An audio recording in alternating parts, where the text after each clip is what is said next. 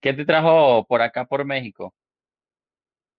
¿Qué me trajo? Primero mi familia muy preocupada, porque yo soy arquitecta de profesión, me gradué en Armenia, así se llama la ciudad. Y sí hice un par de proyecticos de arquitectura, pero de ahí me fui para Salento, que yo crecí en Salento, Quindío, que es como lo, lo, lo que se conoce aquí como pueblo mágico. Y me volví hippie, monté tres tiendas de artesanía, eh, y estaba feliz con mi vida hippie y mi familia. Joana, ¿usted qué está haciendo con su vida? ¿Usted cómo es que tiene una carrera y se vino por aquí a volverse hippie? Eso mejor dicho, no le falta sino fumar marihuana.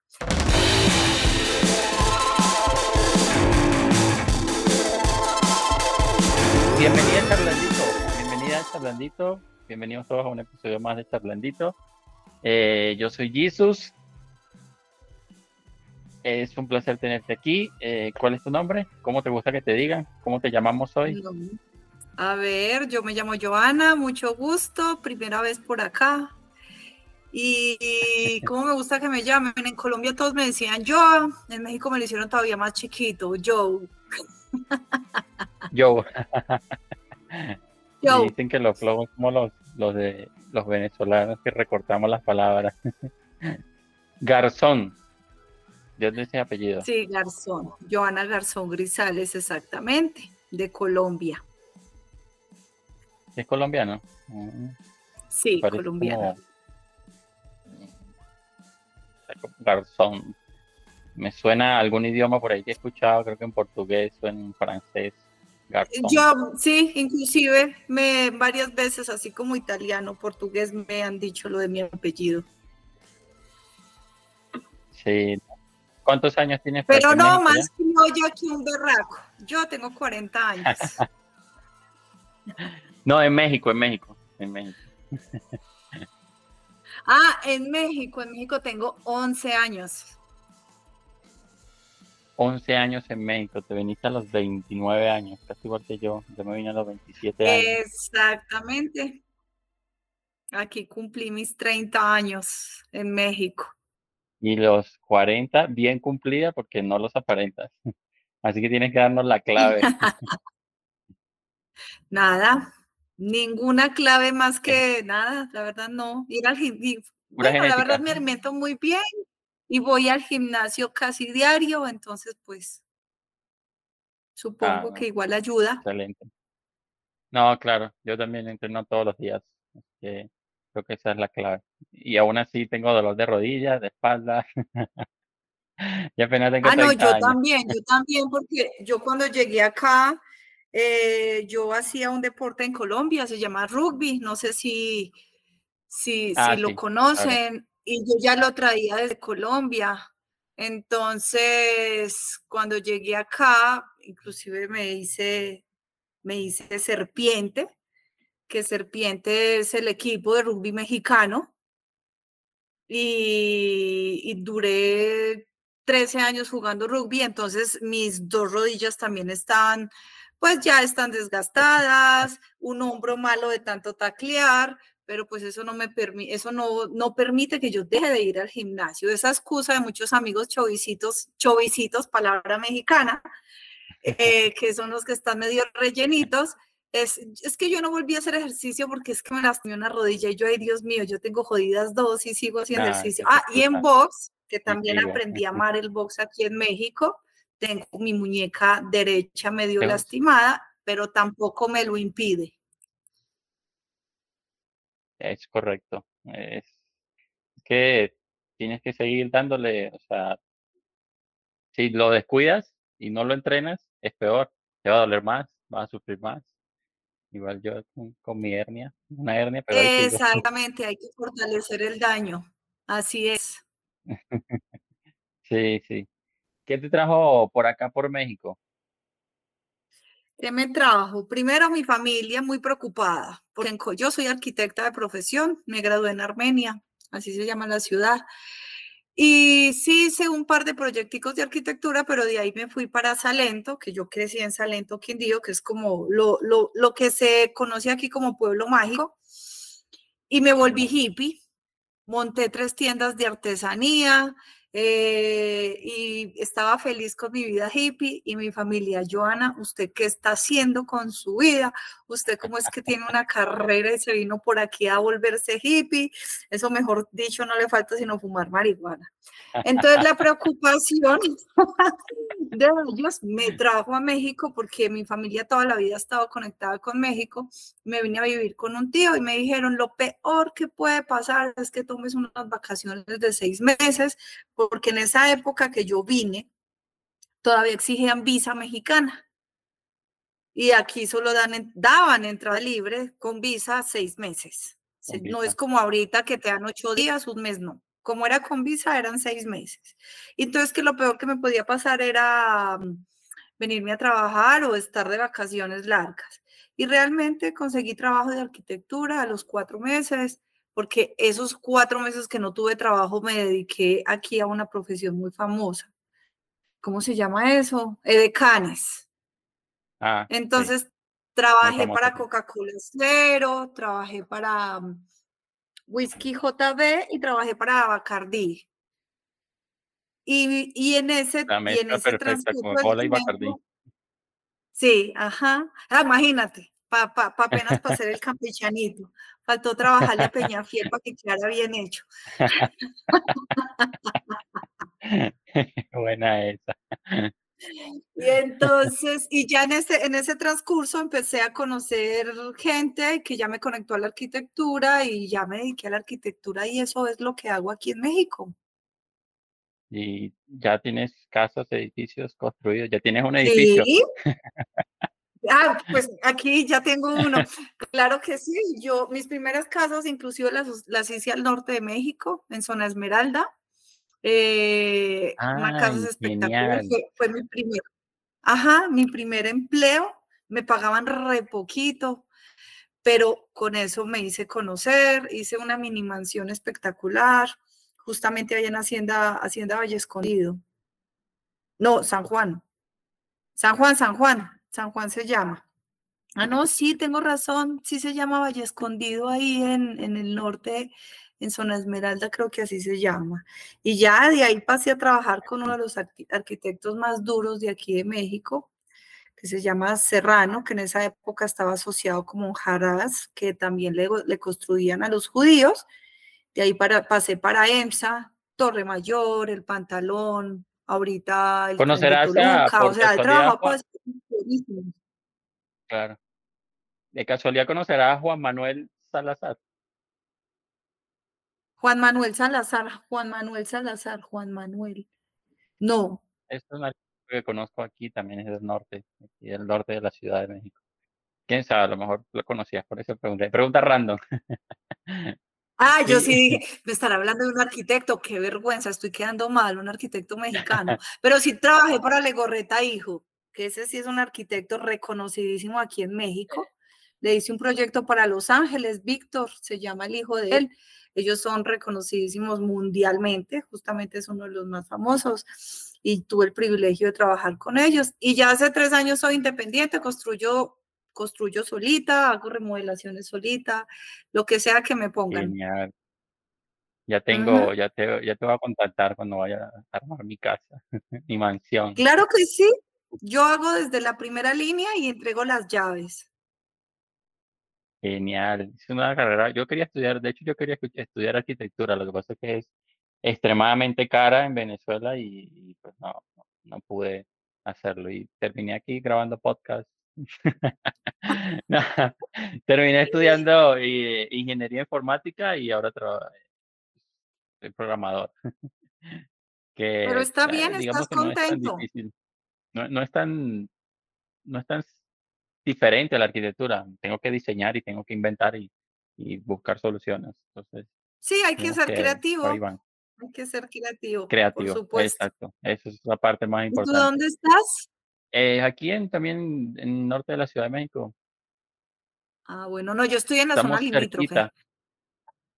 Exacto, justo ahí Naucalpan, Ciudad de México. Ah, ok. Yo estoy aquí por Toreo, donde todos mis vecinos son súper silenciosos. Estoy rodeada de panteones. Lo mejor es que no hacen fiestas por la noche. Es más, molesto y nadie se enoja. Pero el 16, 15 y 16 de septiembre, me imagino que eso sí es un escándalo. No, El día de la independencia, ¿no? está tranquilo. Claro, es que al, pre- al frente solamente el Santorum, pero la entrada está lejos, entonces no ocupo, pero sí se hace mucho transporte luego en la calle esos días. Pero es que tengo al Santorum que está al frente, tengo al español, al francés y sé que me falta uno. O sea, literal estoy, estoy rodeada de militares y de, y de muertos. Pero seguro, ¿no? Sí, Zona sí, es segura. muy seguro, muy ¿Qué, tranquilo por acá. qué es lo que más, qué es lo que más te ha costado aquí en México eh, en cuanto a la cultura mexicana y, tú como colombiana aquí adaptar? Realmente solo al principio. Como te dije hace rato, llevo No, aquí bueno, 11 sí, ya después años. de 10 años.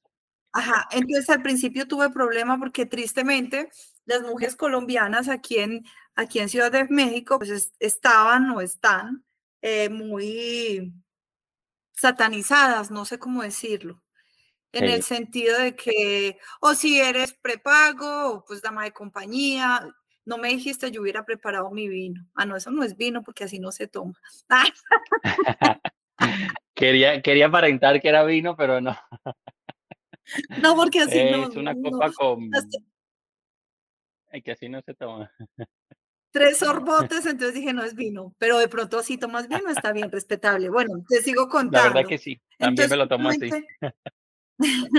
cuando llegué aquí, eh, tuve una compañera, digamos, que de departamento, que sí era un poco desorganizada, y de repente le, me tocaba ir por ella a fiestas y así, porque yo la verdad siempre he sido muy juiciosa, aplicada para los mexicanos, siempre he sido muy aplicada, como te digo, yo era deportista, inclusive de alto rendimiento, entonces yo tenía una, un horario muy fijo, entrenar, trabajar, hacer mi comida para el otro día y realmente esa era mi rutina. Cuando trabajaba de decán, entonces era de por la tarde noche trabajaba de decán, igual, o sea, mi, mi, tiempo era muy limitado, pero mi amiguita me hacía salir de repente por ella, porque una niña muy desorganizada y me llamaba de lugares muy maluquitos a que la recogiera y cuando, y cuando entraba a estos lugares, obviamente yo preguntaba por ella y sentían mi acento y automáticamente era, vení y tú cuánto cobras. Hey, traes, co traes cocaína, o sea, así, directos y sin anestesia. Y yo me acuerdo que no, estás hablando con la que no es, yo estoy buscando una amiga que me voy a llevar. Y me pasó muchas veces. Y, y lo que más me molestó al principio era, era que, ay, eres colombiana, sí, y no sé por qué aquí es el tema o putas o narco, ¿no? Entonces, si yo no era puta, sí, entonces llegaban es, y decían, ve, Joana, y ese tema de tu país y el narcotráfico y Pablo Escobar, y yo siempre los interrumpía y los callaba diciéndolos, horrible. Entonces yo le decía, ¿sabes una cosa? Tenemos una variedad de flores tan espectacular. Además tenemos uno de los mejores cafés del mundo. Y yo me le salía por ese lado, por ese lado, y ya decía yo, inclusive todas esas series que ustedes se ven, yo no me veo ninguna. Yo lo viví, mi Ninguna. familia lo sufrió, mi madre fue secuestrada en Colombia, así que a mí no me gusta hablar de ese tema. Y ya con eso yo lo cancelé. De resto, nada más me hizo y nada, ya... nada más me dio duro. Pero cuando conoces a otro grupo de gente, vuelven y te dan las mismas preguntas, ¿sí o no? Es, sí, pero te digo, yo ya muy diplomáticamente llego, prum, les bajo los, les bajo como el tema y además les cuento, no, vení, yo soy sí. arquitecta, les cuento qué hago y además, ¿conoces Valle de Bravo? Eh, no conozco, pero sí, muy nombrado. Bueno, ahí hay un lago, ahí hay un lago artificial y es como una presa, ¿no? Y yo hice tres casas ahí espectaculares a orilla de la playa, a orilla del lago, para que los que por ahí vean tres casas que están justamente en La Palma, donde aterriza el parapente. Esas tres casas espectaculares son mías. Son mías, Fue no, una colombiana. son del cliente. Yo las hice. Pero no. El diseño es tuyo, el trabajo Ajá. y la construcción fue tuyo, es tuyo. Nadie te lo Ajá, quita. Sí, sí. Nadie me lo quita. Y con esa plática me fui para Europa y me la gasté por allá. Muy bien gastada. Excelente. O sea que conociste, conociste Europa también. Sí, a mí México, yo amo México. México realmente, eh, a mí me empezaron pagando seis mil pesos, un poquito. Qué poquito es eso para vivir acá. Y, pero mira, yo viví el, el proceso, yo sufrí el proceso. ¿A qué me refiero? Las mujeres, lo que les decía ahorita es que las mujeres estábamos muy, estamos muy satanizadas en ese tema, sobre todo las colombianas, ahora las venezolanas, eh, con ese Muchas tema. colombianas me. Pero es que resulta que tristemente muchas mujeres y hombres que se meten, digamos, a, a hacer cosas que no son pues muy legales o, o, moralmente, moralmente complicadas. No hablemos de ilegalidades, hablemos moralmente complicadas, porque para mí una profesión de estas chicas se me hace complejo, se me, se me hace muy difícil, porque, o sea, yo realmente no tengo ninguna, para lo único que tengo de, lo único que tengo de puta es la voluntad. Eh, que hijo de madre para no poder decir que no. Entonces, cuando te digo que sufrí el proceso, cuando te digo que sufrí el proceso, es que a mí no me importó que me pagaran tan poquito. Yo le eché ganas y le eché ganas. y luego conocí a un arquitecto, ajá, y subí más, y conocí luego ingenieros, y subí más, y ya hice las casas de Valle de Bravo, y ya le trabajé a Legorreta. Entonces, yo sufrí todo el proceso que ha llevado 11 años, que lastimosamente estas mujeres o hombres que toman unos caminos entre comillas, más fáciles, porque uno, uno los llama trabajos fáciles, no son fáciles, son trabajos re complicados, re estresantes, re difíciles, re riesgosos, porque yo, por ejemplo, tuve unas conocidas hace muchos años que con este tema de este gremio de, las damas de compañía desaparecieron a tres amigas de una conocida con ese tema. Entonces, es por lo mismo de, darles miedo o, o, de siempre tener la prisa de querer todo ya. Entonces, como que no quieren sufrir y vivir ese proceso que uno tiene que llevar en cualquier etapa de la vida. Uno empieza a estudiar de preescolar y termina 20 años después en la universidad todo en la vida es un proceso y uno por no querer vivir ese proceso y querer hacer las cosas ya es donde de pronto llegas a cometer errores. Sí, ¿no? es correcto. Yo no tuve miedo de sufrir. por, por, lo mismo, porque uno el inmigrante, o la mayoría tenemos, estamos claros que si vamos a otro país es a empezar de cero prácticamente, nadie te conoce, no puedes llegar a decir yo soy el mejor arquitecto del mundo, pues no, tienes que darte a conocer poco a poco, entonces eso es lo que hay que uno aprender cuando uno va a otro país, inmigrante. Este, no puedes, como tú dices, no me importa cuánto me paguen, sino que voy aquí a demostrar mi trabajo y conforme a lo que yo vaya demostrando, eh, tener la fe y de que vas a ser reconocido y que evolucionas, obviamente, avanzas. pero no puedes llegar de una porque tengo muchos compatriotas venezolanos que llegan y ya quieren tener todo Exacto. pues no. Es, empezar de cero, prácticamente. No, tiene, conoce a nadie, no tienes casa, no tienes ni ropa, necesitas una maleta nada más. Entonces, una maleta nada más, exacto. Hay que aprender a, convivir con gente, porque entonces en ese, en ese momento de mi vida yo tuve que convivir con dos personas que en la vida había convivido en una casa por temas de renta, por temas de pagar todas estas cosas, ¿no? Aquí, aquí pues ya sabes que están muy americanizados, entonces ese tema de tener rooming, ¿no? Entonces, pero no importa, el proceso se vive y fue chévere, fue delicioso. Entonces, pues bueno, la verdad igual eso va en cada persona. Yo siempre he sido muy disciplinada, entonces como que... No te ¿Sabes qué me dio duro? Durísimo del principio de México, cuando empecé a conocer amigos de México, que me dio duro pegármeles a las fiestas, a las pedas, como dicen acá. No manches, aquí la gente se emborracha lunes a domingo. Entonces era, Joe, sí. vámonos a rumbear un martes, Joe, vámonos a rumbear un miércoles, jueves, viernes, sábado, y el domingo. Y emborracharse literal. No, no, sí, literal. Y al principio yo, qué pesar, me dejé contagiar un poco yo no pude seguir ese ritmo. Eso me dio duro, porque además, como te digo, que entrenaba, que eso sí, yo iba y me reunía con ellos, pero yo no tomaba, porque pues al otro día tenía que hacer cosas, pero me empecé a agotar. Pero el cansancio, y yo, el cansancio, exacto. Entonces, ya que me preguntabas de lo que más duro me dio a mí, eso también me dio duro, acostumbrarme a las pinches pedas. Y esta es la hora que no me acostumbra que se emborrachen de lunes a domingo. Yo les salgo un, viernes, un sábado, un domingo a un asadito, pero no los tres días, pues uno por semana o uno por mes. De resto, la verdad, yo me la paso aquí sola en el departamento.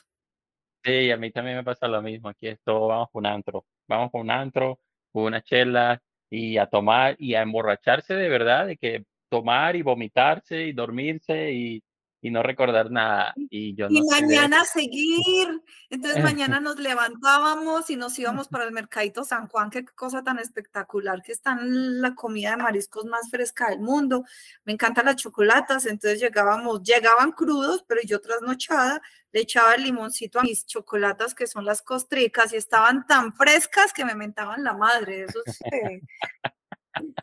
eso hacen así, me hacen así, y yo, ¡prum! Me las como. Sabrosa. ¿Dónde queda ese mercado? No, creo que lo he escuchado. El mercado San Juan queda por el centro. Por ahí creo cerca que lo he escuchado, voy a buscarlo. no, es espectacular. Inclusive tú lo encuentras es muy famoso en México porque tú lo encuentras como el mercadito de las carnes exóticas. Entonces tú allá te puedes ir a comer el taquito de carne de camaleón, las tarántulas, eh, los escorpiones, ahí encuentras todo tipo de carne, lo que tú quieras. Además hay unas cosas de tapitas. Siempre, desde, la verdad, te voy a decir, a la mayoría de colombianos que les da complicado aquí la comida, el chile, pero yo, no, yo soy más mexicana. Me gusta. Sí. A mí me gusta. Amo el chile. Como más chile que mucha cantidad de mexicanos. Con lo que yo te digo, yo hago mi salsa verde por cantidades y la congelo. Y es increíble cómo yo me la voy gastando. O sea, la congelo de a porciones pequeñas y es increíble cómo me la harto. O sea, me la harto. Yo amo la comida mexicana. O, o, sea que lo único que te falta para ser mexicana es la nacionalidad. Literal. Ya, ya, ya. Y nos conocimos mientras estaba haciendo el examen. Entonces, ya poquito, entonces ya dentro de poquito, inclusive no me puedo volver a presentar como, como colombiana, ¿sabías? Ya tienes que presentarte como mexicana. Por ejemplo, esto que, que, lo ve más gente, eh, resulta que ya cuando yo tenga mi carta de naturalización, artículo 34, ¿cómo puedes perder tu ciudadanía? Está en la constitución política de, los, de la República Mexicana, de los Estados Unidos de la República Mexicana. Eh, y esa es parte del examen. ¿eh? Justamente dice que, por ejemplo, aquí estamos hablando y yo te digo a ti, soy colombiana, eso es una falta para, que me quitan, me quitan mi naturalización. Porque yo apenas me enteré con ese artículo que cuando nos volvemos mexicanos, eh, renunciamos, no tenemos doble nacionalidad. Por lo menos yo renuncio a mi nacionalidad colombiana. Entonces yo de ahora en adelante tengo, a ti te, ¿de dónde eres? Mexicana. Eh, cualquier aeropuerto del planeta tengo que presentar es mi pasaporte mexicano. Mi pasaporte mexicano. Bueno, yo no tengo otro porque eh, con el pasaporte venezolano no me dejarían entrar a ningún otro lugar. Creo que sé. Tengo que ser con pasaporte mexicano, no tengo Ay, la verdad, sí, la verdad. Qué, complicado eso de Venezuela. Pues lo que pues hablábamos juntos, justo con nuestro, con nuestro coequipero allá en, en, relaciones exteriores. pobres los venezolanos que están en Estados Unidos, que ni embajada tienen, entonces, y que tienen hijos, entonces están, o sea, no son de eh, ninguna parte. Está complicadísimo el tema. Complicadísimo. Buena pregunta. ¿Cómo, o mejor dicho, por qué no se pierde el acento colombiano? Pues mira, aquí tú me escuchas muy colombiana todavía. Ah, claro, ¿cómo le voy a decir que no? Es raro. Yo conozco aquí muchos colombianos que hablan muy bien el colombiano. Cuando yo voy a Colombia, a mí me preguntan en Colombia que si yo soy mexicana. A mí me pasa también. O sea, pero en México todavía me reconocen como colombiana en el acento, pero en Colombia ya me desconocen. me, dicen, me ponen por allá para Guadalajara, me ponen para el norte del país, pero me ponen aquí en México. Y yo, bueno, pues no estás tan mal, soy colombiana, pero, pero bueno, lo que pasa es que yo al principio, para que veas que yo sí tengo mucho acento mexicano, porque gente, gente, pues los que no son mexicanos sí lo reconocen, sí me reconocen el acento. Yo como arquitecta tuve que aprender muchas cosas mexicanas, porque al principio, eh, cuando me preguntas de qué se me hizo difícil de vivir acá, como arquitecta, fue complicado manejar el machismo y a los obreros. Y no como yo, una empleada X o secretaria, no, porque además es más complicado cuando tú eres el arquitecto, ¿no? Porque tú eres el que da órdenes. Entonces, no solamente mujer, sino también arquitecta. Y nosotros los colombianos tenemos mucha jerga que aquí en México es de doble sentido. ¿Cómo coger? Ah, sí. Entonces, en Colombia. En cualquier otra parte del mundo en Colombia, para el mexicano que me está escuchando, en Colombia nos cogemos todo. Nosotros no agarramos, nosotros cogemos o tomamos, porque para mí igual la palabra coger sigue siendo, no sigue siendo muy estética, a pesar que obviamente ya la ocupo, que ocupar es otra palabra, a pesar que ya la ocupo mucho, eh, no es una palabra que me sea de mi agrado, porque para mí agarrar es como para un oso que tiene garras, no sé. Sí, yo ah, prefiero coger y tomar. Yo tomo mi vaso o cojo mi vaso. Pero imagínate yo diciéndole a un obrero, eh, eh, hágame un favor y coja esa pala y haga la mezcla. arquitecta, que coja qué.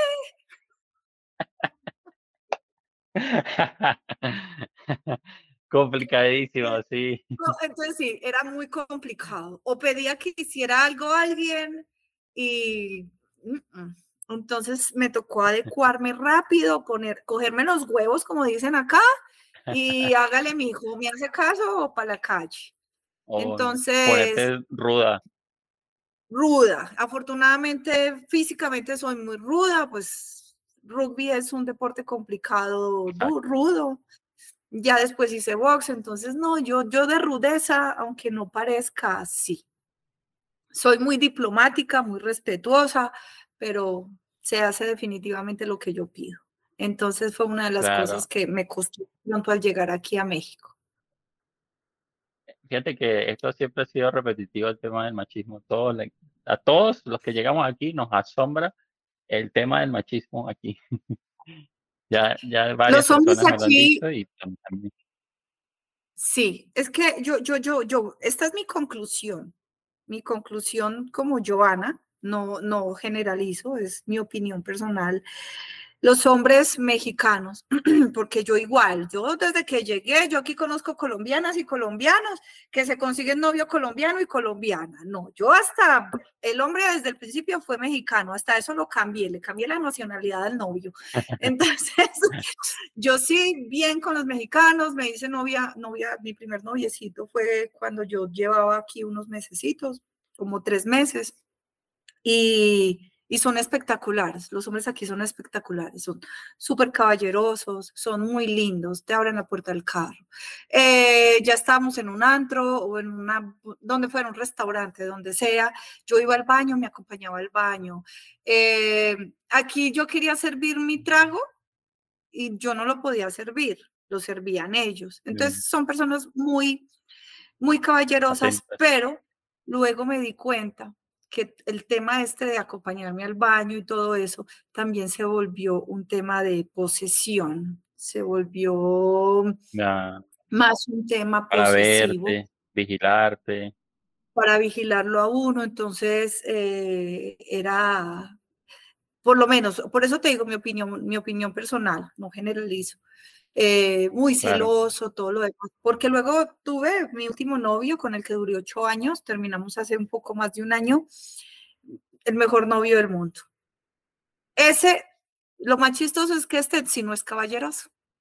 No era con ese tema de ven, te sirvo, te hago. No, pero es todo lo que una mujer quiere. No es celoso.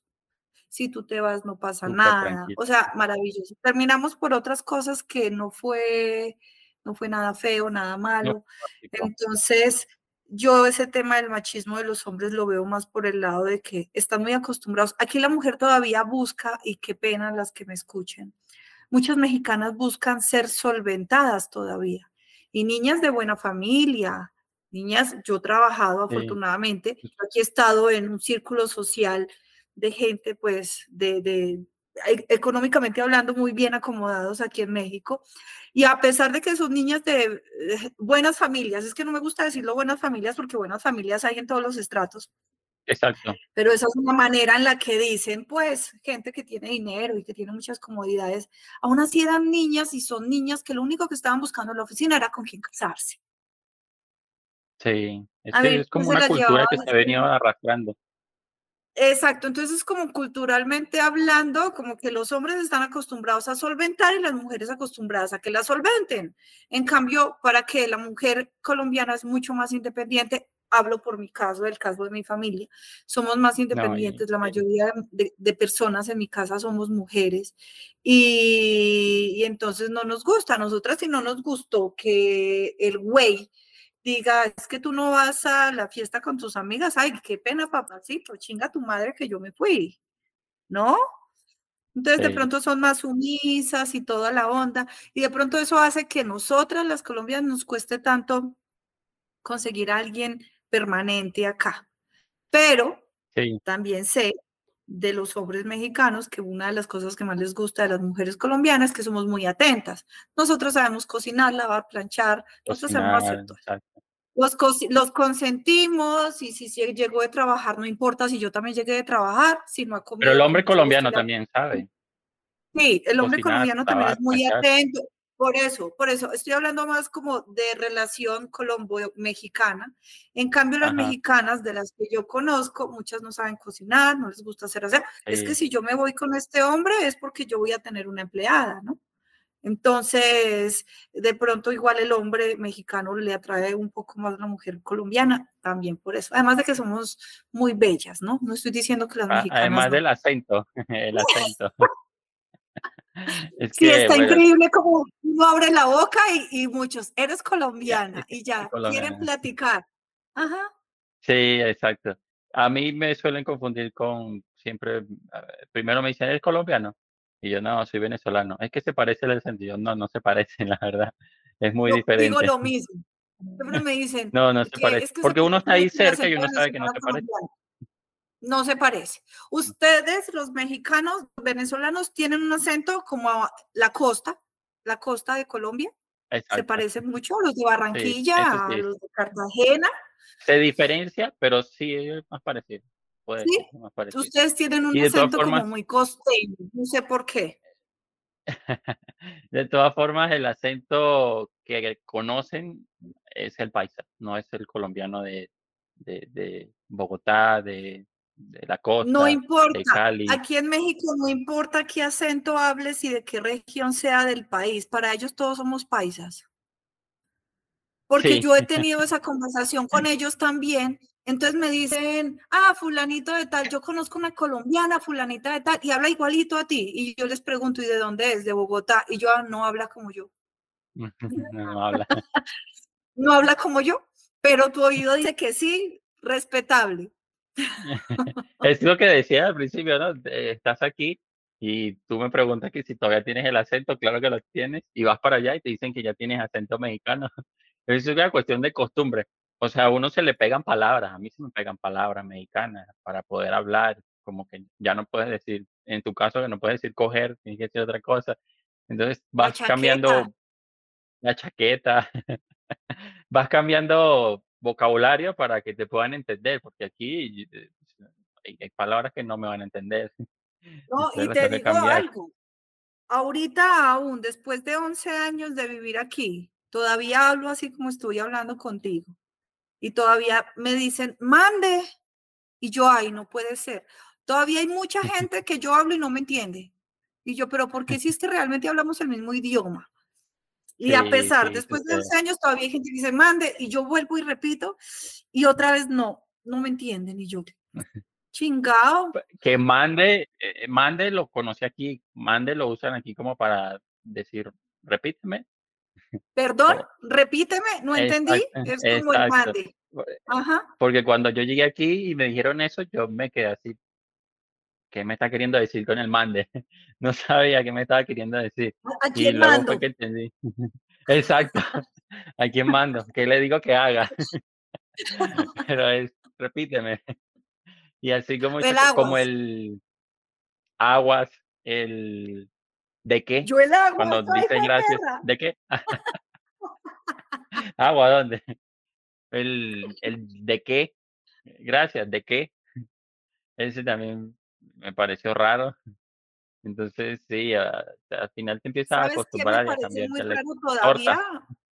A lo que no me acostumbro, a la casa ella de su mamá. Ah, sí. Ah, cómo me choca. Porque no es, Yo al principio chocaba, pero realmente uno, uno tiene que, que vivir, reconocer y aceptar en el lugar donde estés. Aquí somos extranjeros. Entonces, a mí tampoco, para mí es una manera eh, eh, no adecuada de hablar, ¿sí? Y pero, no, pues, pero, no, la pero no es correcto. yo, yo inclusive ya cuando digo el papá suyo de ella, ya de repente yo ya estoy súper acostumbrada. Al principio era como yo, no, no, porque eso realmente para los bien. colombianos es una, es una redundancia. Exacto. Es una La redundancia. mamá de ella, perfecto. Pero su mamá Pero de ella, o sea, pero bueno, pero bueno, está bien. Eh, nunca, Y me nunca me había atrevido a decirlo hasta este momento. Pero sí está mal dicho. Así no se dice. Eh, está mal dicho para nosotros, pero no mal dicho acá. Por ejemplo, Exacto. acá hay algo, costumbre. Yo, yo he hablado con, cuando hablamos con, tenemos como esta conversación que estamos teniendo tú y yo con, con mexicanos, me dicen, y muchos me han dicho, cuando salí de la oficina de Serrano Monjarás, arquitectos, que gente muy educada, cuando yo me despedí de ellos, porque subí de nivel, gracias a Dios, eh, uno de los arquitectos se, despidió de mí diciéndome, Joana, muchas gracias por tu servicio, de verdad, y eres la persona más bien educada y mejor hablada que yo he conocido en mi vida. Y mentiras que yo soy una majadera hablando, grosera. pero la jerga que manejamos, la, la, la manera en la que nosotros como que decimos las cosas, la oración completa, realmente, eh, perdone para los que me están escuchando, el colombiano me sigue sonando más bonito. E inclusive he tenido mexicanos que me dicen, no, ni siquiera mexicanos, está, está comprobado que la, la manera en la que hablamos los colombianos es una de las maneras más propias que se habla el español Sí, del habla no, español es de las más propias que hay. Entonces, sí, uno como colombiano igual, eh, ellos, ellos siempre hacen alegoría o hacen esta, ¿cómo te digo?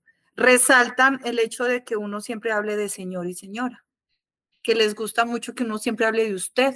Pero si tú te fijas, yo te tuteo, claro, yo tuteo, pero para ellos Sí, yo sigo también, hablando de usted y es la manera más bien en la que yo me expreso y el respeto en el que me, me, me dirijo a los mexicanos. Porque algo que me aterraba y me aterra, pero como todo en la vida ya me acostumbré, es que una mamá le diga a un niño, ven a comer, y que el niño le diga, ahorita voy. A mí en Colombia me sacaban no, los es dientes. una cachetada, sí, cachetada. O, por ejemplo, mis compañeros de las Allá uno tiene que decir señor, señora. Sí. Ajá, no, y no, y no, si mi mamá me llamaba a comer, yo no le podía decir ahorita. No, Es que que yo no le estoy preguntando, yo le estoy diciendo que venga ya. Sí, ¿no? Y ahorita eso es decir señora o sí señor, o darle a la persona el valor o, o- o la chapa de decirle, de, de- de que merece respeto. Te doy el ejemplo. Me costó mucho acostumbrarme y eso sí no, no he podido acostumbrarme a que, por ejemplo, cuando yo trabajaba en la oficina, mis compañeros le, decí- le dijeran a mi, a, mi, a mi jefe, Juan Pablo. Yo los miraba y yo era niñitos de 20 años recién salidos de la universidad diciéndole al jefe Juan Pablo. ¿Qué Señor. es esa falta de respeto? Oye, o don Juan Pablo, que no suena bonito, él es el arquitecto, Juan Pablo, por Dios, estudió, es famoso, reconocido, eh, Ave María, ¿cómo lo bajan tanto de estatus acá? Me costó acostumbrarme, no, eso, es- eso no me acostumbro, No me Claro, cuando acostumbro. luego tienes confianza, o mejor dicho, si no estás en el en el ambiente laboral, puedes llamarle así, ¿no? No, yo todavía no puedo. ¿Todavía no? No. Tan así que cuando yo iba a las juntas con él, y que habían muchas personas en la junta, porque yo le llevaba un proyecto de un edificio ahí por periférico. Entonces me hablaban los, los, los clientes y me decían, Joana, ¿no? Tal cosa, yo sí, señor, sí, señora. Bueno, señor, ah, entonces tú me dijiste esto, ya lo anoto. Bueno, señor. Y siempre me decían, eh, por favor, mi nombre es Tomás. Y yo, bueno, señor. Bueno, señor, eh, no, es que es, Tomás, no me digas, eh, o sea, no me, y yo, y mi jefe los miraba y les decía, no, con ella no No, pueden. no, no O va a cambiar. Así es. y, y es que es algo que me nace, no es que yo esté todo el tiempo pensando, no, él es Sí, señor, o él es don, o él es arquitecto, no, es mi man, así hablo, Me me hace hablo, recordar a a mi niñez, porque yo soy venezolano, pero yo mi familia es colombiana, de Medellín. Mi toda mi familia es de Medellín y fui criado como como colombiano. Y yo hablaba, de hecho, lo dije en mi episodio anterior, yo hablaba colombiano hasta los 9 12 años que que empecé a estudiar en Venezuela. Y en la adolescencia fue que cambié mi acento porque por el bullying. Y yo tenía esa costumbre de sí señor, sí señora, no señor, no señora. Entonces, eh, mi mi papá siempre era, si yo le decía: "¿Qué?", ¿cómo que qué? "Señor". Y tienes que responderle así, si no exacto, se molestaba y se enojaba. es una falta de Obviamente ya respeto. después después ya cambié toda esa cultura po por por el tema del bullying y ya no. empiezo a asociarme más con gente es que uno creo que yo creo que el acento se desarrolla más en lo dije en el episodio se desarrolla en la en la adolescencia, es donde desarrollas el acento como tal. O sea, si donde estés viviendo en ese lugar, ahí es donde desarrollas el el acento, ¿no? Este, muchos lo Claro, se conservan, pero creo que exacto, uno si en la adolescencia no lo cambias, no lo va a cambiar nunca. Pero creo que más que todo es en ese periodo donde, ah, logras adaptarte y y, eh, y crear cultura, asimilar tu personalidad, mejor dicho. Entonces, yo digo que por eso fue que yo yo cambié mi acento, por por el tema del bullying y los compañeros con los que estaba, y además en esa etapa donde uno está, eh, creando una identidad o algo, entonces Crean y socializando. exacto, terminas haciéndolo. Es que en esa época es que tú te dejas llevar por por alrededor más. En cambio, ya cuando Ujú. ahorita a mí me dicen: "¿Por qué no hablas mexicano?" Y yo: "Que no, aunque quisiera no no me sale", y Ya mis amigos el en otro Venezuela y mis amigos en Venezuela me dicen ya: "¿Por qué hablas mexicano?" No, no hablo mexicano. Lo mismo Y que me pasa odio, a mí. odio por teléfono, nunca me entienden. Una llamada por teléfono a mí es fatal porque no me entienden, los sí. mexicanos no me entienden. Sí, es complicado, complicado hablar por teléfono aquí con un y mexicano intento también. hablar lento, y y trato de hablar lento, y repito, y otra vez, y y y y siguen sin entenderme, y cuelgo la llamada, y yo digo: "¿Será que me entendieron o no me entendieron?". Y pues ya me ha pasado que Seguramente no, porque pediste una carne asada y te llevan un pollo asado. Entonces no te entendieron. Exactamente, así me ha pasado, así exactamente me ha pasado. Creo que con lo una sé, pizza me pasó así, y yo: "No puede ser, no me entendió". ya lo sé. Qué Yo sé problema de porque eso verdad. también pasa mucho.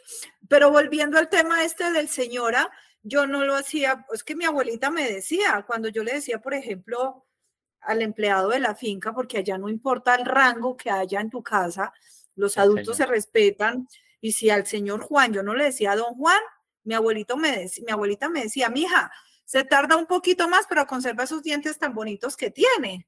Entonces uno como con ese chip aquí metido desde que tiene uso de razón, ¿cómo van a pretender que uno deje de decir eso? No, imposible, eso ya sale así, No, eso ya me demoró más.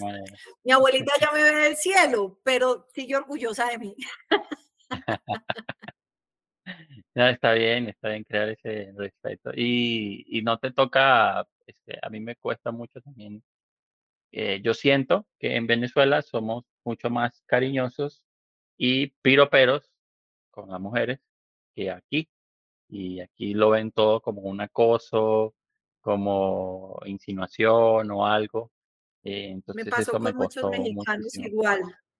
de pronto malentendían mi manera de tratarlos, de socializar y de pronto de tocarles un hombro, la barriga, la panza, que uno habla y es todo tocadón y todo más un Sí, y, y tuve que, o las chicas celosas, y uno, no, no, no, no, no, en serio que no estoy haciendo nada. Entonces ya uno, yo ya eso sí aprendía a manejar un espacio, así tipo pandemia, ya sé que toca, toca estar así más bien respetuoso, porque pues para mí nunca falté al respeto, simplemente estaba haciendo yo.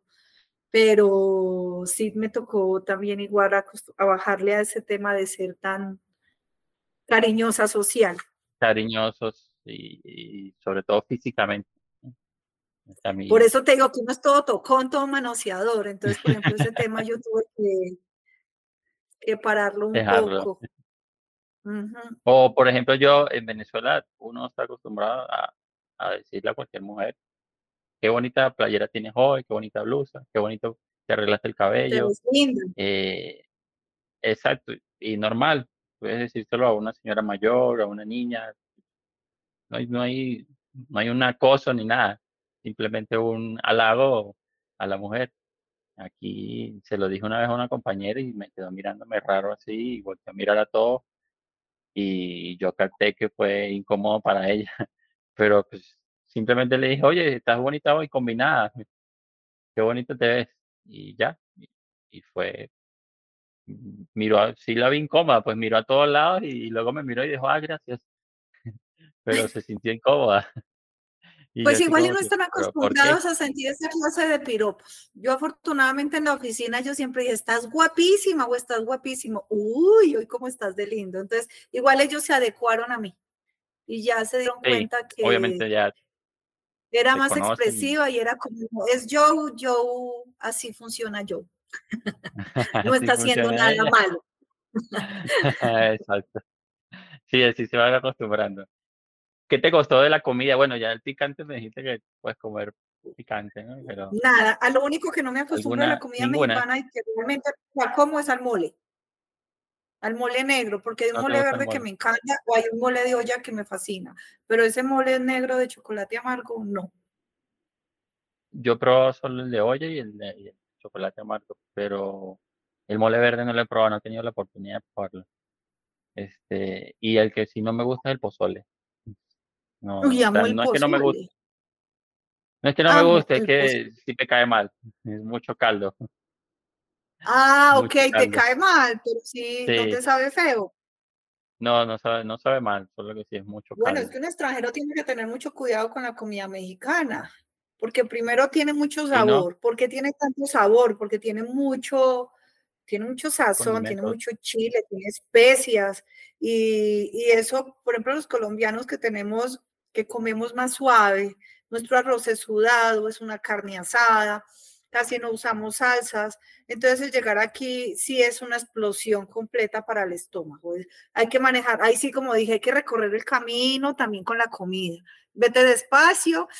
Donde ves que hay un chilito en la comida, cómete el de un chilito. Cuando ya aguantes el de un chilito, cómete dos. Cuando ya te aguantes el de dos, cómete tres hasta que llegues como yo, que ya te comes el cinco. Y los tacos de pastor. Pero toca Los tacos de pastor. ¿Te gustaron? Yo creo que son los mejores. Sí, pero no los como mucho porque. No. Porque soy. No los como mucho. Son unos lugares muy específicos que me los como. No los como en cualquier parte. Sí, no en todos lugares están buenos, pero son deliciosos, Algo me pasó con la rachera. La enchilada suiza. ¿Con la rachera? Yo no conocía la rachera. Una carne espectacular. Inclusive ya conozco el proceso porque trabajé para un ingeniero que le hace los centros de producción a varias de las carnes que uno compra en el supermercado. Entonces conocí todo el, todo el proceso de la carne rachera y me encantó. El sabor me fascinó, esa suavidad. Y comí tanta rachera, recién llegué a que yo ya no como rachera. O sea, yo misma la cagué porque comí tanta que me hastié. a mí me pasó eso, pero con la chuleta ahumada. ¿Sabes? Es que ¿Ah, en Venezuela la chuleta ahumada es súper cara. súper, es lo más caro que hay. No, Y aquí aquí es lo más barato que hay. Y así llegué y yo, chuleta ahumada. Ah, no, venga, todos los días compraba chuleta ahumada y y chule y ya me de la chuleta ahumada. Hasta que harto, ya no más eso. Pues a mí No, a mí no. me pasó eso, pero con la arrachera. ¿Y no te confundiste con arrechera? Arrechera. No, pero por eso me aprendí fácil la por no, pero por eso me aprendí fácil la palabra. Vamos a comer una rache una Ah. arrechera. Ahí te la aprendiste más fácil. Así me la aprendí fácil, exactamente. hoy en día, ¿qué qué comes más? ¿Comida colombiana o comida mexicana? ¿O mezclas? De vez en cuando y de vez en Me muy mezclado. Aquí en mi casa yo cocino y hago normal. Inclusive yo me hago frijoles para mí sola, que es mi comida preferida colombiana. No tienen los granos que tenemos nosotros allá, pero aquí hay un grano que se llama flor de mayo, que se parece mucho a uno que se llama en Colombia, que se llama cargamanto. Entonces yo compro solo flor de mayo y con eso me hago mis frijolitos a lo colombiano. Por ejemplo, ayer hice lentejas, pero la mayoría de días que no estoy aquí, si voy me como un taco, amo los de tripa, me encantan los tacos de tripa. Me como uno y dos y tres y que cuatro tacos de tripa, los amo. no no todos los días porque hay que ser fit, hay que cuidarse. No todos los días, no, obviamente, pero por ejemplo, los domingos aquí al, frente del panteón, en una esquinita del panteón, se hace una barbacoa, que me costó la barbacoa. La primera vez que la comí, la segunda vez que me la comí, luego ya, como al mezcal, empecé a encontrarle todo el gusto a ese ahumado rico. Yo ahorita me encanta el mezcal, me encanta la barbacoa. La birria también me costó, pero me la como ya. Hay muchas cosas que aprendí a comer acá y la verdad no entiendo, se pierde uno de mucho sabor y de mucha cosa siendo, no siendo abierto a la variedad. ¿Tú sabes que la comida michoacana es patrimonio cultural? No manches. Es No, yo no sabía, lo aprendí para el examen de naturalización. ¿Qué qué más preguntaron? ¿Eso eso eso ¿Qué es confidencial o o es abierto? No, lo que preguntaron en, que en, el examen. Sí. Me preguntaron, por ejemplo, justamente hablando del mole, es que ¿qué plato es mexicano? Tres nombres de platos que no conozco y mole. Facilísimo. Mole. Luego me tocó las cabezas colosales, la cultura de las cabezas colosales, la olmeca. ¿Cómo debe ser la edu- educación aquí en México? Obligatoria, laica, de, de, obligatoria, laica, gratuita y de calidad. ¿Quién fue la poetisa más famosa del novohispano?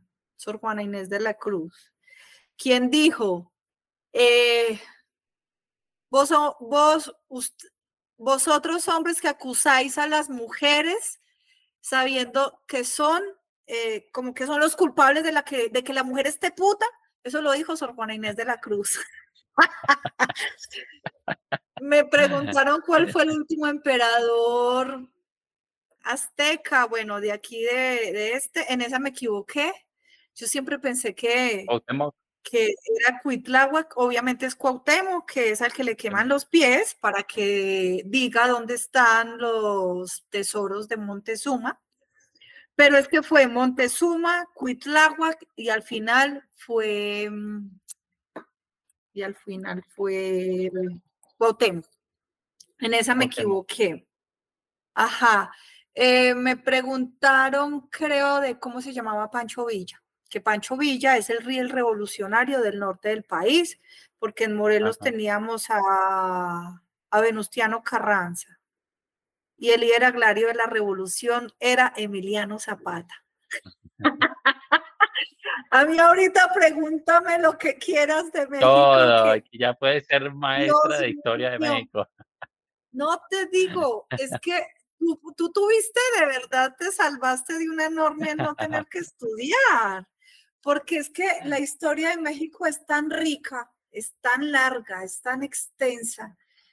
Tengo Empezando ganas de porque acá hay querido, muchos nombres muchos mexicanos. amigos mexicanos que me recomienden un libro para leerlo, de cultura mexicana, de de historia mexicana. Un libro bueno, te yo aprender. recomiendo, la mexicanízate, que te vas a conocer toda la historia de ah. México. Fue tan complicado aprenderme toda la historia de México porque es tanta información que yo no lo he quitado porque hice el examen y me fui de vacaciones. Pero te quiero mostrar algo.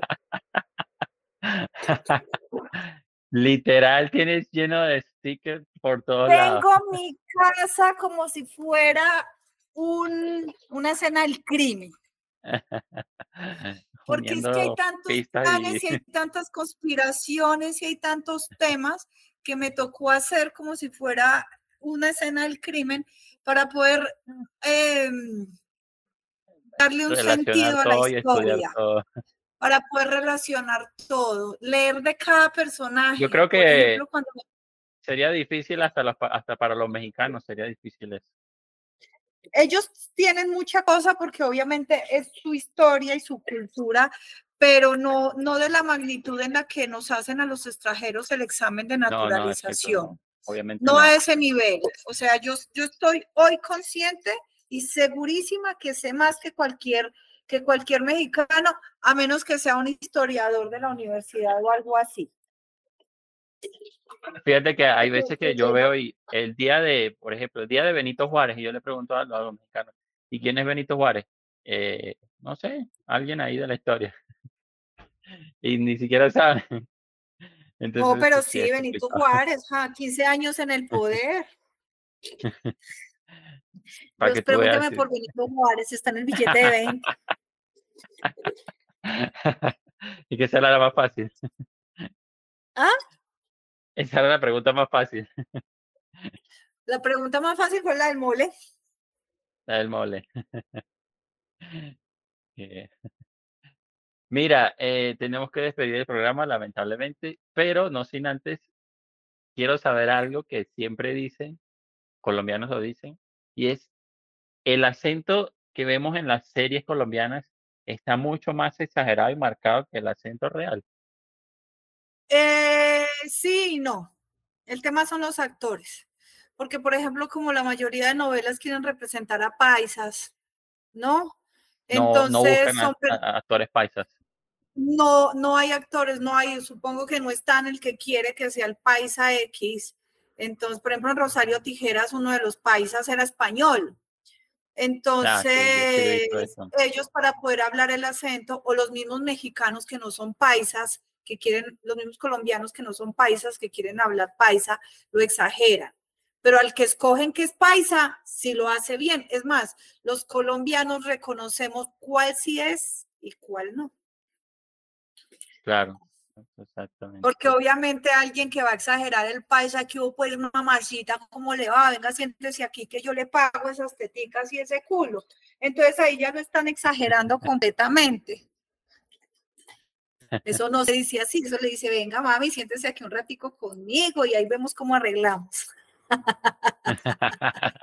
que no tan directo, así se... Sí, no, y no exageran ese arrastrado, pues que parece que estuvieran hablando con la lengua como si la tuvieran pegada, yo no sé de dónde. Sí, sí lo he notado, yo lo noté en Sin Tetas No hay Paraíso. Pero es que, por ejemplo, hay actores que ni siquiera son colombianos tratando de ser, de ser paisas. Ahí es donde uno escucha que están, está, el acento tiene algo raro. Sí, exacto. Uno se da cuenta, pero obviamente eh, la gente de, otro país no, no se da cuenta, no lo nota. ¿Qué prefieres comer? Una pregunta controversial que siempre lanzo al final del programa es, eh, en tu caso, ¿qué preferirías comer por el resto de tu vida? ¿Comida colombiana o comida mexicana? Supongamos que esto no lo va a escuchar eh, Secretaría de Relaciones Exteriores y no te van a quitar la nacionalidad por esto. No, a mí que me perdone Colombia, porque yo creo que yo escojo la comida mexicana. Sí. Te digo que tiene mucho sabor. Sí, sí, la verdad sí. Yo también. Lo que pasa es que yo soy la colombiana más mexicana que tú vas a conocer en tu vida. Súper adaptadísima a México y. Y a todo lo que México tiene a las personas, a la comida, a la gente, a la cultura. De verdad yo amo este país, le agradezco muchísimo todo lo que me ha dado. Eh, aquí gracias a ser colombiana inclusive le abren muchas puertas a uno porque lo quieren apoyar a uno. Eh, no, yo, yo al mexicano y a México lo único que tengo es agradecimiento profundo, pues tanto así que me voy a volver mexicana. Entonces, de verdad, todo lo bueno. ¿Cómo contactamos tus servicios de arquitecto?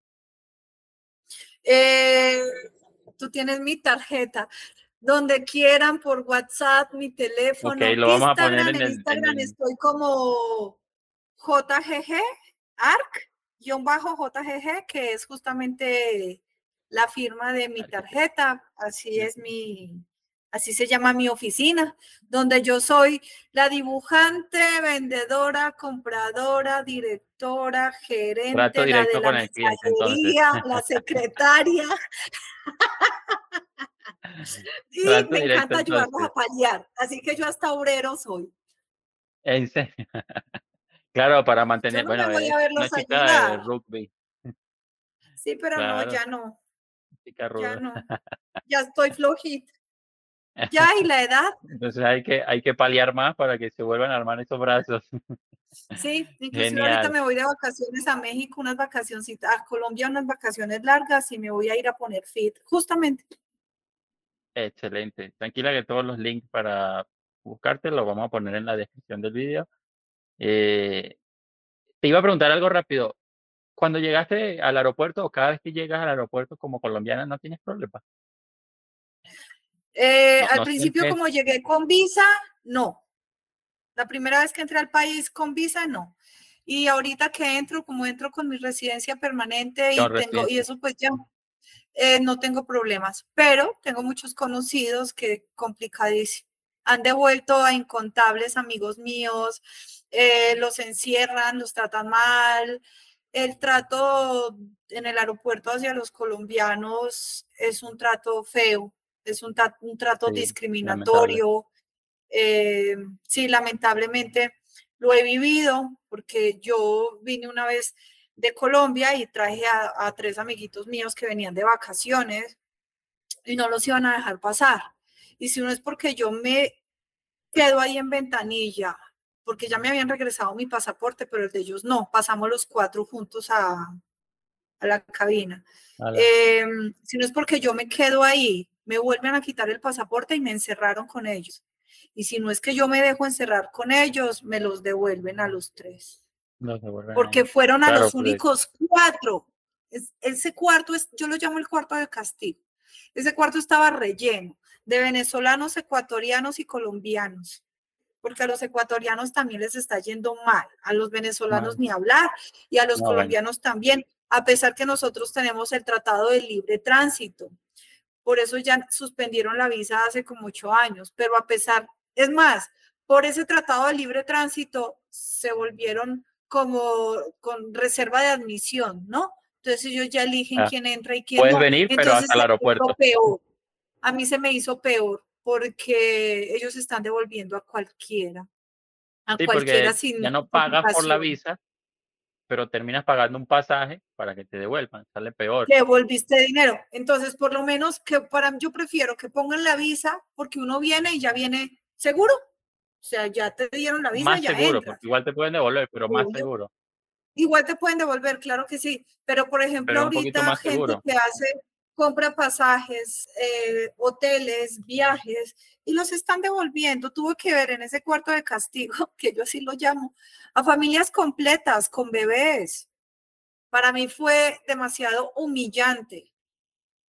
A mí sí no, me importaba, aunque igual yo hasta me tenía que controlar porque yo, yo toda la vida he tenido algo, Dios gracias, y es que me sé defender.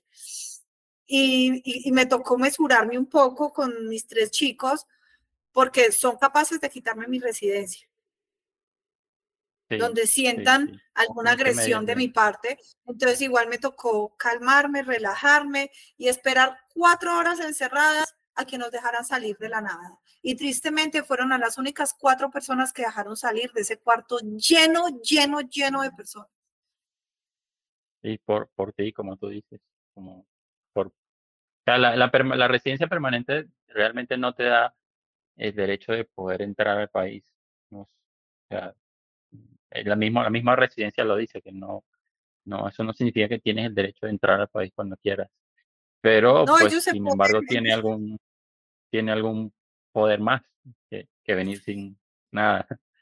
Pero bueno, qué, qué feo de verdad. obvio. Y, y pasa. Las personas que vienen de visita, a, que vienen a visitarme, yo a ellos no los dejo salir del aeropuerto de Colombia, así que traigan una carpeta en la mano que tenga.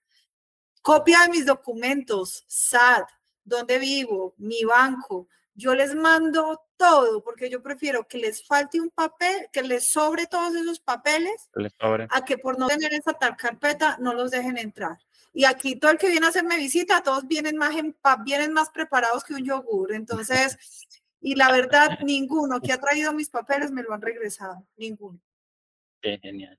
Bueno, qué bueno. Ya sé ese tip para cuando traiga yo a mis invitados para acá. Sí, casi me Este, regresan a mi hija. uy, qué feo eso. Si no es porque mi hija trae la carpeta con mis papeles, me la regresan, pero igual me la encerraron tres horas estos hijos de madres. Sí, esa gente de ahí es. ¿Y sabes por qué la trabajo. encerraron? Es otra manera de discriminación, por ser una mujer joven y hermosa. sí, eso ¿Y por sí lo sé hablo de porque discriminación? Porque inmediatamente piensan que viene a es que a mí me lo dijeron. Uno A piensa que quién sabe a qué en, mexicano vino a, a- a enredar. Por pura discriminación metieron a mi hija, porque es una mujer, y no porque sea su mamá, realmente es una mujer hermosísima, es una niña guapa, que es, es demasiado guapa, es como una modelo. Y por eso, por eso me la iban a regresar. O sea, discriminación hasta por ser bonito y joven, muy duro. es que lamentablemente sí generalizan y, y no porque quieran hacerlo, sino porque eh, pues hay pruebas. A mí me lo dijeron cuando pedí el asilo, me dijeron, cuídate, cuídense, venezolanos y colombianos, porque son los que están aquí reconocidos en México como los que trata de blanca, droga y estafadores. La mayoría aquí es de los, venezo- de los venezolanos y colombianos son, son eso. O mejor dicho, Sí, sí. la mayoría de los delincuentes aquí que se dedican a eso son venezolanos y colombianos. Entonces, pues sí, son todos, porque ellos dicen que son todos. Entonces es muy chistoso porque en las No. noticias agarran a ocho, a ocho personas que hicieron algún acto delictivo y de esas ocho, cuatro son colombianos. Entonces ya es la banda colombiana. Exacto, ya ¿Y es qué la banda pasó con colombiana. nosotros cuatro mexicanos? No jodas. Sí, sí. Yo siempre lo digo, o sea, no son colombianos, no son venezolanos, son malas personas y ya, son delincuentes, no, no, no tiene nada que ver con la nacionalidad. Pero pues Son es que también son mexicanos delincuentes. Es que de Exacto, toda clase de personas hay No de puede- toda clase de ciudadanías. Exacto. Y Pero se peca por generalizar. así, lamentablemente, así, así nos ha tocado, pero bueno. Eh, muchísimas gracias por eh, aceptar la invitación y compartir un poquito de tu experiencia viviendo aquí en México y todo. Este, despedimos aquí, denle like, suscríbanse, ya saben dónde buscar a, a Joa en las redes.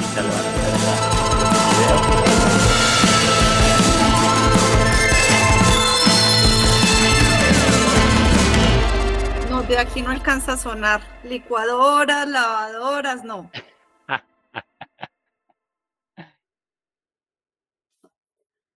Qué bueno. ¿Estás en, ¿En qué piso me dijiste que estabas? Pues es como un séptimo. Séptimo piso. Eh, sí estás alta. Para acá, para México, es son pisos altos, que no hay edificios muy altos. Pues sí, mi edificio tiene 17. Mi edificio, no, pues mío, ¿no?